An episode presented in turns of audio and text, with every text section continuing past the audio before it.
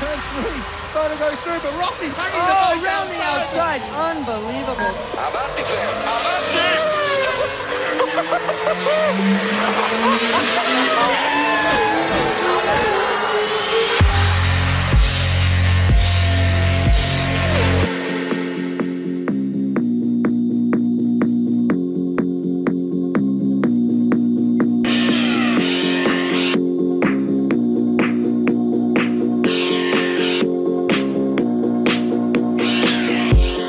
Marca Motor Competición con Jesús Poveda.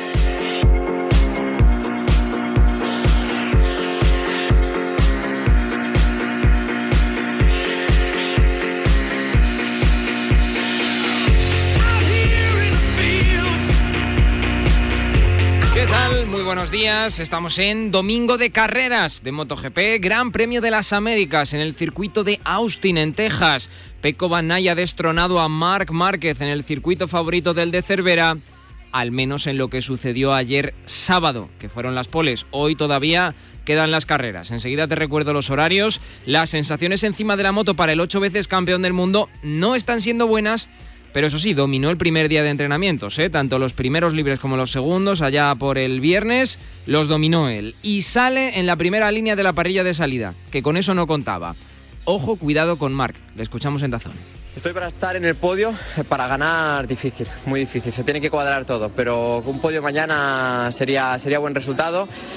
Poco como el Aragón, eh, creo que estamos en esa, en esa dinámica, se puede, pero difícil, Eh, veremos, pero un podio, viendo un poco la, temporada que llevamos, sería bueno. Además, hoy parte desde la pole Raúl Fernández en la categoría intermedia. En Moto 2, el madrileño sigue poniendo presión sobre Remy Garner. Su compañero de equipo es también su máximo rival por el Mundial y está a 36 puntos por delante en la general. Además viene mermado, ¿eh? Remy Garner. Ahora lo comentamos todo. Además, en Moto 3, pole para Chaume Masia, Pedro Acosta partirá decimoquinto. Y en esa categoría, la más ligera, uno de los contendientes al título, Sergio García, no estará en pista por unos hematomas que le han salido en el riñón. El de Gas Gas Aspartim se fue al suelo en los primeros entrenamientos libres del fin de semana y chocó directamente con el muro. Según los médicos, no es nada grave, no hay nada que temer, pero necesitan cerciorarse. Lo comentamos todo con Jaime Martín, el enviado especial del Universo Marca los Circuitos. Además, hoy tenemos que dar la enhorabuena a Adrián Huertas, campeón del mundo de Super Sport 300. El madrileño sucede a Ana Carrasco, a Manu González, Manu Gas y a Marc García. Los tres fueron ya campeones de esa disciplina, o mejor dicho, de esa categoría en eh, el Mundial de las derivadas de la serie. Y hoy para cerrar, charlita con Alex Palou, charlando tranquilamente, que diría Ibai Llanos, pero nosotros lo hacemos en la radio. En fin, que esto es Marca Motor Competición, con la realización técnica de Luis Beamud y con Juan Loyuso en la producción. Abrimos gas.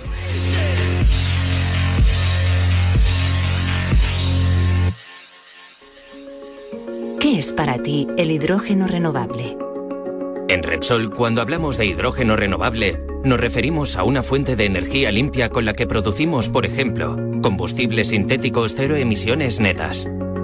Si quieres saber más sobre esta fuente de energía sostenible, entra en Repsol.com. Repsol, inventemos el futuro. Adiós, muchas gracias.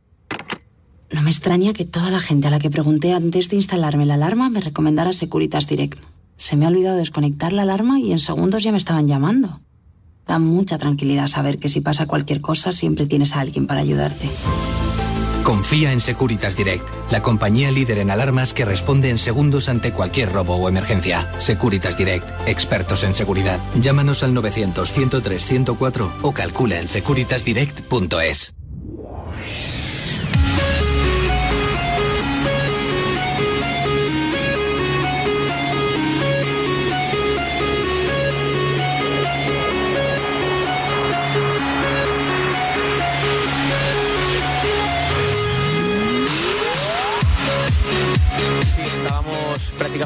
todos los pilotos a favor de que esta pista es muy peligrosa, de que incluso este año eh, era over the limit, usamos todos esa palabra, correr aquí. y que el año que viene tienen que asfaltar como mínimo de la curva 10, de la curva 2 a la curva 10, si no es muy difícil venir que volvamos a venir y Dorna nos prometió que, así lo harían, que si no, no vendríamos. Así que con este circuito no es la primera vez que tenemos problemas y que no, no los solucionamos. Así que esperemos que esta vez sea definitiva.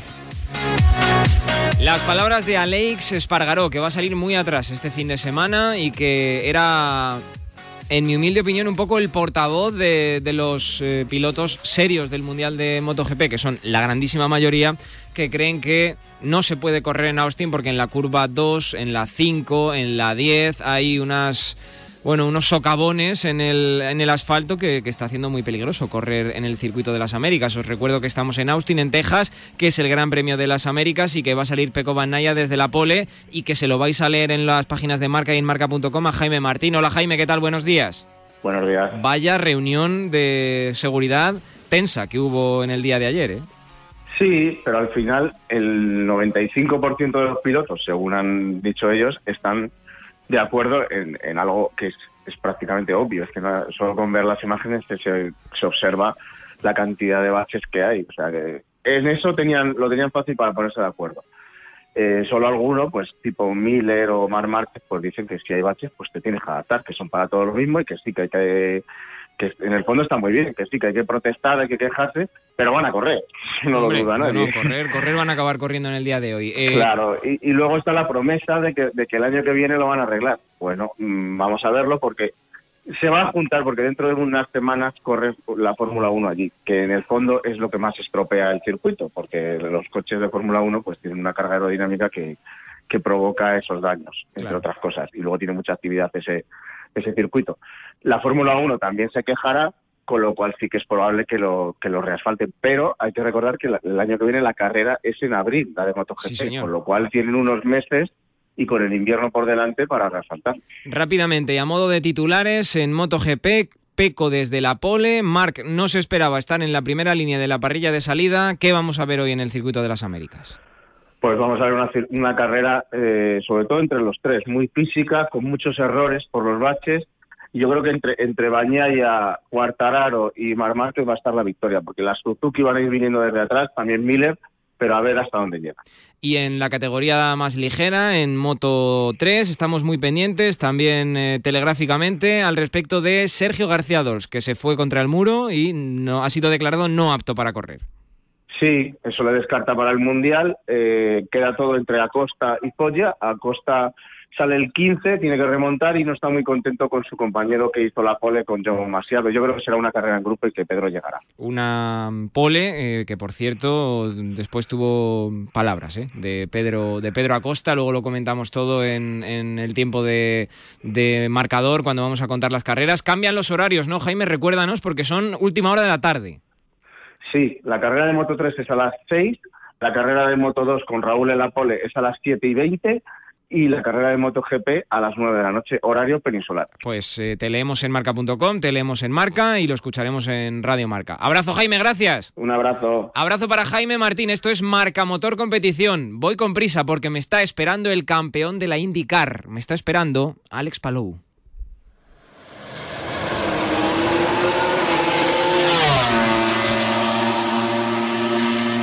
Marca Motor Competición.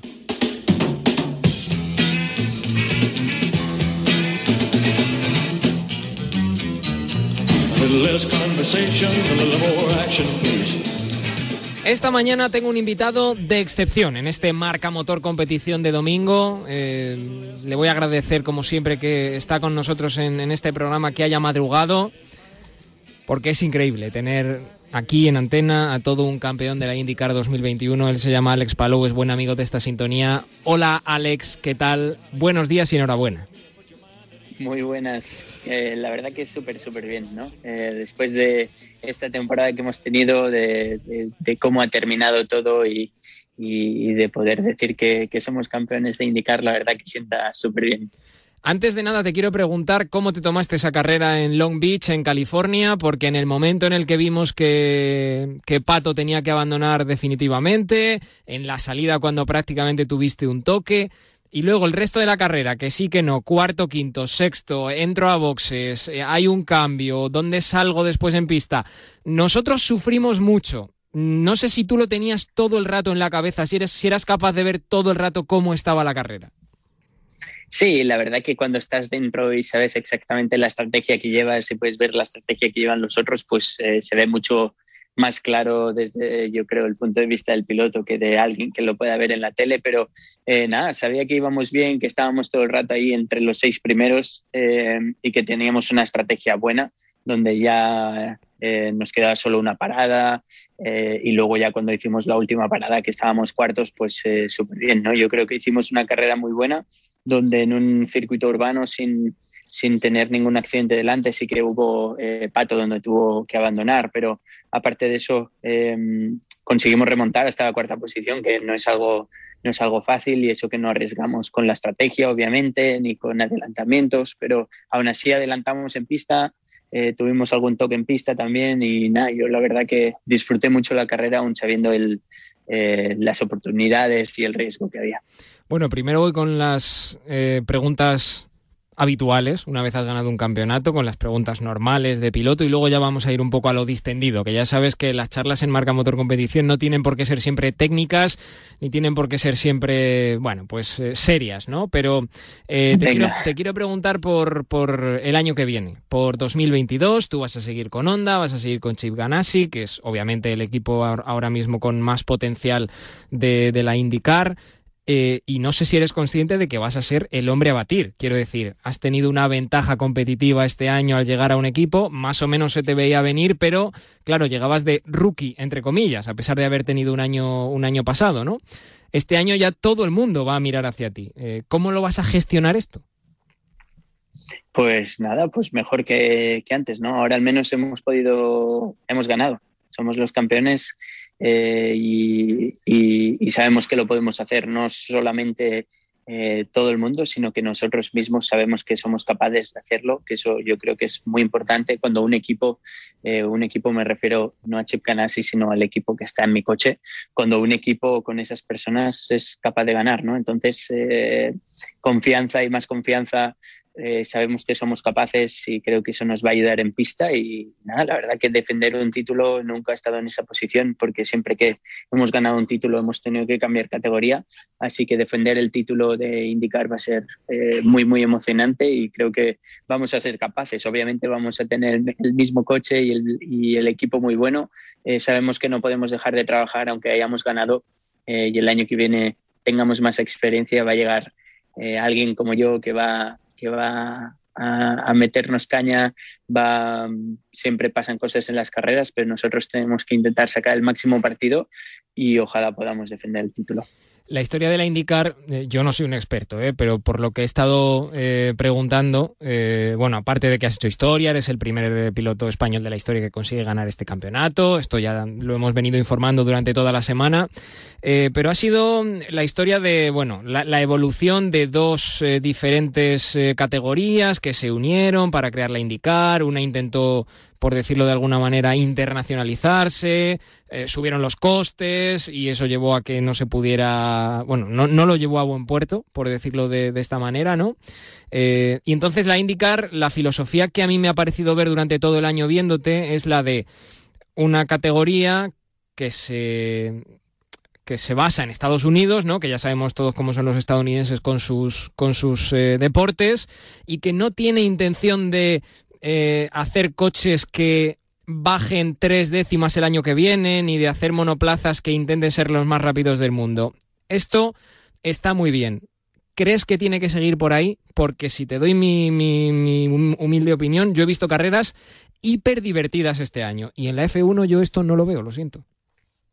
Sí, 100%, así es. Eh, los americanos van a por el espectáculo, creo que eh, el producto que hay en IndyCar es increíble, es increíble, pilotos de altísima categoría, no sé cuántos ex pilotos de Fórmula 1 tenemos, eh, pilotos campeones de IndyCar tenemos un montón también, así que el, nivel de la categoría es increíble, la igualdad también hace que las carreras sean eh, muy competitivas, donde puedas luchar con el coche en pista, puedas tener algún toque sin tener eh, que abandonar la carrera.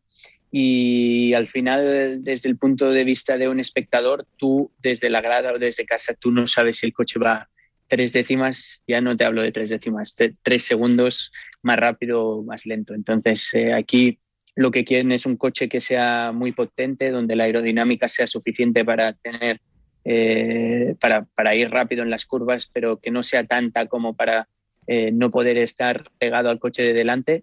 Y creo que eso es lo que hace que esta categoría sea tan grande, ¿no? Y también eh, tenemos la suerte de correr en oval, donde hace que los coches tengan que, ser muy seguros para el oval, muy fuertes, pesa mucho, no les preocupa que pese mucho eh, y lo que eso nos ayuda a hacer es poder tocarnos en pista un montón. O sea, ves toques, nosotros tuvimos un toque en la primera vuelta, tuvimos un toque con el coche de adelante, con el coche de atrás, nos hicieron un sándwich y el coche sí tenía algunas rascaditas, pero iba igual de rápido, ¿no? O sea, no es que no se rompa, se rompe, pero no por perder un flap no, no, no pierdes la carrera. Así que creo que el producto que tenemos aquí es increíble. Eh, para el fan y espero que no lo cambien. De hecho, la idea es no cambiarlo. De hecho, el próximo cambio que hay previsto es 2023. Quieren llegar a los mil caballos del coche, así que van a dejar el mismo coche, van a ponerle unos 200, 300 caballos más, mismas ruedas,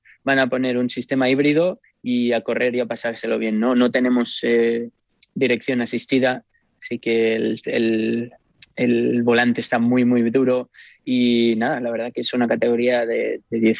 Lo he estado viendo durante toda la temporada. La última técnica que te hago, porque quiero preguntarte por, por lo sentimental y por los recuerdos de toda tu carrera, pero eh, lo he estado viendo durante toda esta temporada, que es que coges el volante desde abajo. O sea, hay curvas, sobre todo curvas a derechas, en las que he visto que, que cogías el volante desde abajo. Quiero decir, eh, yo me lo imaginaba. Esto es porque hay que hacer mucha fuerza.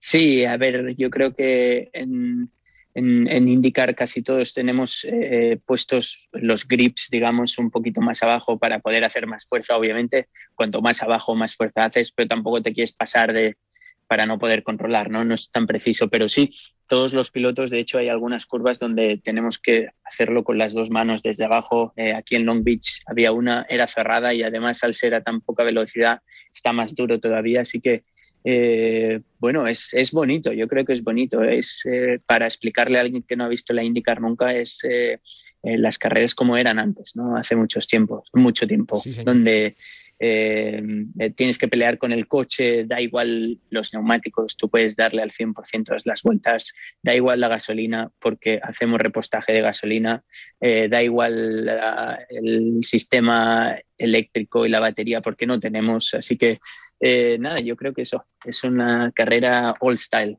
Sí, señor. lo sentimental y un poco el repaso de tu carrera que quería hacer contigo, Alex. ¿Te acordaste de Adrián Campos en ese podium cuando te entregaron esa copa y cuando tuviste que hablar con el jefe de Chip Ganassi? bueno, en fin, eh, en, aquella ceremonia de, celebración que vimos todos, ¿te acordaste de él o no?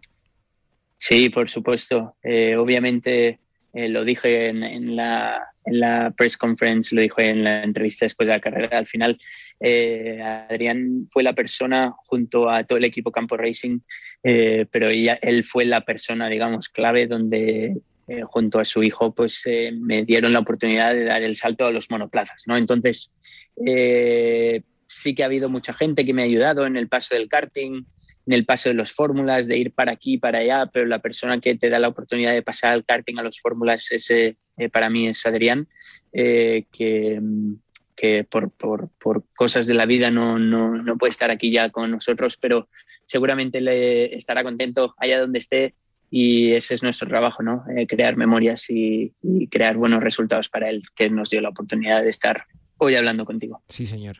Bueno, luego el CAR, eh, en fin, un montón de el CAR de San eh, después Japón, Fórmula 3. Tenías 19 años cuando te vas a Japón. Em, no es el camino ortodoxo que, todos hemos visto, ¿no? Ahora ya tú pues vas a abrir una nueva ortodoxia y quizá haya otros que sigan tu, camino, ¿no? Mm, que no tiene por qué terminar en la Fórmula 1, ya te hemos oído muchas veces hablar, hablar de ello. Pero te quiero preguntar por ese Alex Palou de 19 años que aterriza en Japón el primer día.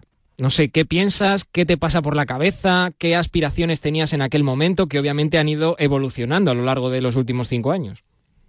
Sí, está claro que el camino que tomamos eh, durante toda mi eh, carrera deportiva no ha sido el más directo, ¿no? El más fácil. Hemos ido un poquito como por detrás, por algún camino, alguna montañita que hemos tenido, luego hemos ido de bajada, pero eh, la verdad que en Japón, el día que aterricé, me vino a buscar un japonés del equipo que no hablaba ni un poquito de inglés me llevó al hotel, me dijo que me iba a buscar el día siguiente a las 5 de la mañana y yo me quedé ahí mirando como a las 5 de la mañana, vamos, no hay nadie por la calle. Y luego me estuvo cinco horas eh, conduciendo de una punta de Japón a otra sin decirme nada porque no sabía el pobre y, y yo que quería mear no sabía cómo decírselo al, al nuevo miembro del equipo. Así que eh, eh, tú me has preguntado por el primer día, ese fue el primer día y mi sueño era ser piloto piloto de carreras, ¿no? El último sueño era ser piloto de IndyCar en Estados Unidos y sabía que ese a lo mejor era dar un paso hacia atrás para dar dos adelante y creo que eh, nos ha funcionado. Me has dejado con la intriga, ¿qué pasó? ¿Paraste, no paraste? paré, paré, al final tuve que decir eh, así como yo podía, ya te puedes imaginar cómo, eh, le dije que no podía ya más, que por favor parara eh, y nada, paró, el tío paró y no me dijo nada, yo pude ir al baño y seguir con el trayecto. ¿Cómo recuerdas aquellos días? Porque bueno, el inicio siempre es difícil en cualquier sitio, pero en un país en el que ni siquiera se comparte el alfabeto con tu idioma materno, ni siquiera con el idioma que todos manejamos, ¿no? Que es el inglés. Em, no sé si en aquellos momentos te vinieron pensamientos, no quiero decir negativos, porque tú eres un tío muy, muy vitalista, ¿no? Eres un tío muy positivo, pero no sé de decir, ¿qué estoy haciendo aquí, aquí en Japón? Que, bueno, lo bueno es el sushi, pero luego tiene otras cosas negativas, no sé. ¿Tuviste ese tipo de, mentalidad con 19 años o fue un, vamos para adelante y que sea lo que Dios quiera? No, para nada. En verdad yo lo vi como una oportunidad. Eh, de hecho, antes de, esa oportunidad de ir a Japón, yo pensaba que ya no podía correr más en fórmulas, eh, entonces para mí la oportunidad fue de oro.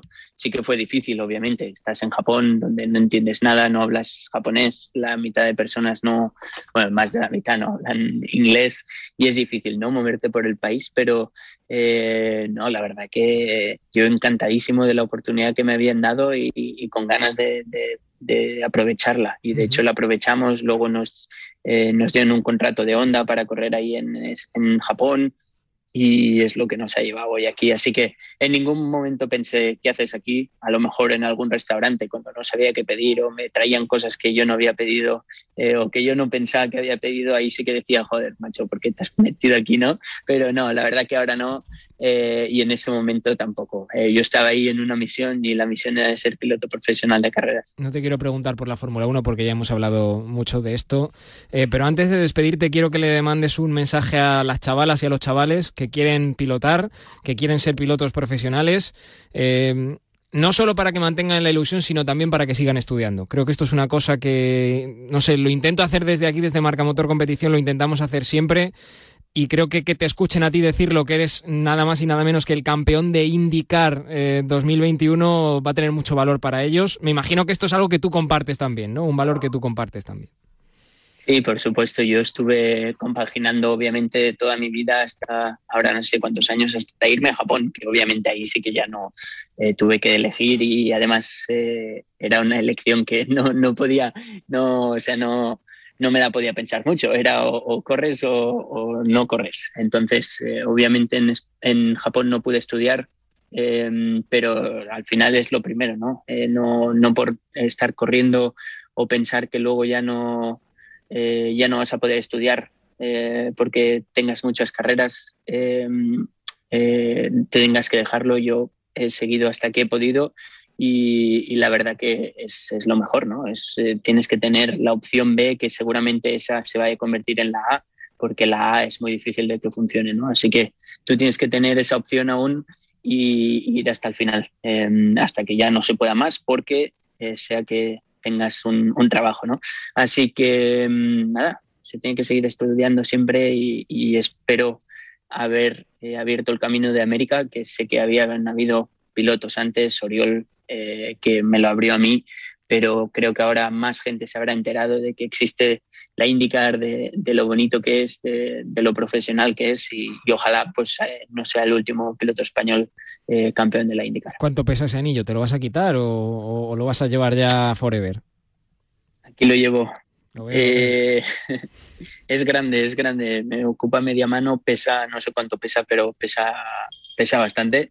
Eh, me lo voy a quitar, me lo voy a quitar, sí. Me lo voy a quitar esta semana. Lo llevo ahora toda la semana porque obviamente tengo la oportunidad de llevarlo, pero no, realmente es porque eh, estoy haciendo tour mediático y todas las entrevistas pues hablan del anillo porque ¿por qué no? No es el trofeo que, lo puedes llevar es muy importante, ¿no? Ahí es muy importante lo del anillo. Sí, en todos los deportes eh, los campeones llevan el anillo de campeón y además es eso, es llevar el trofeo eh, en la mano. Así que eh, es un poquito grande, pesa bastante, no es muy cómodo, pero la verdad que da igual es el anillo de campeón, así que aquí lo llevamos. Y te lo has ganado, sí señor. Alex Palou, mil gracias por haberte pasado por aquí esta mañana, enhorabuena y solo quiero despedirme diciéndote que estoy muy estamos, creo, todos muy orgullosos de que nos representes en aquel país. Nada, muchísimas gracias a vosotros por tenerme por aquí y nos vemos pronto.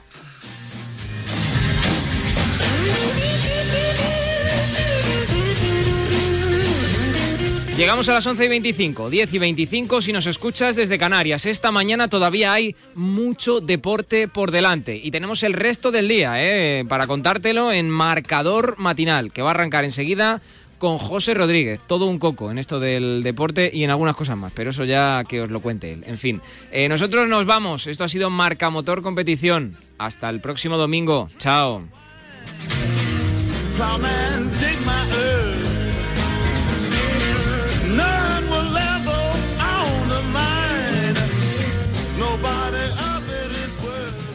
Ted Bundy, Jack el Destripador, el asesino del Zodíaco. Marca de tren exclusiva Perfil Criminal. Una inquietante colección de los casos más conocidos e impactantes de la crónica negra. Cada semana un libro con investigaciones, testimonios y confesiones. Sábado 9, primera entrega Charles Manson con la noche de la masacre por 2,95 euros en tu kiosco. Solo con marca.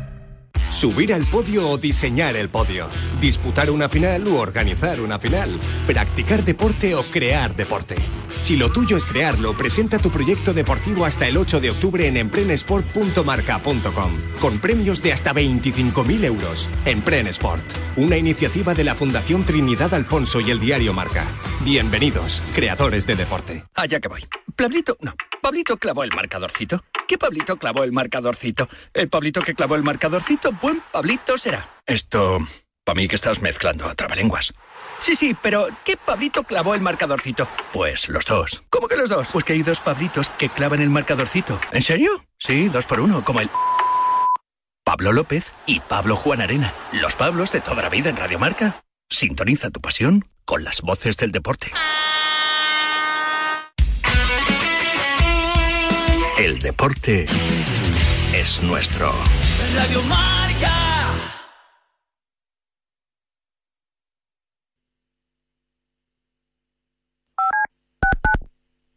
Si te dicen que la vida es como un gol.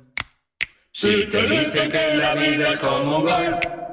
Como un gol, ya lo sabes, como un gol, ya lo sabes, como un gol, ya lo sabes, canta un gol. Como un gol, ya lo sabes, como un gol, ya lo sabes, como un gol, ya lo sabes, canta un gol.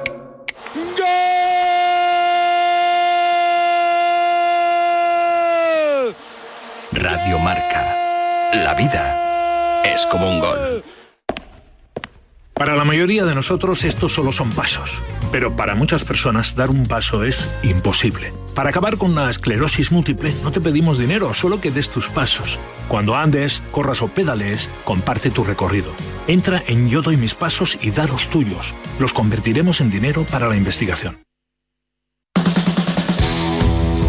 Quedado dormido y no has escuchado la tribu de Radio Marca por la mañana? No te preocupes, ya sabes que en la aplicación de Radio Marca tienes todos los podcasts disponibles para escucharlos cuando y como quieras.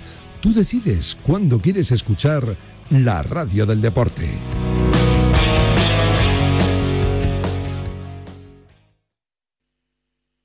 No es normal. No es normal. No debe ser así. No. No podemos acostumbrarnos. No. Que haya personas viviendo en la calle no es normal. No nos puede parecer normal. La calle no es un hogar. Vivir en ella mata. Y por vivir en ella, también te matan. That's why in Rice we are working so hard that all people in Spain have a home, a life. Su vida. Comprométete y colabora con nosotros. Juntos podemos solucionarlo. Rice, Hogar, sí.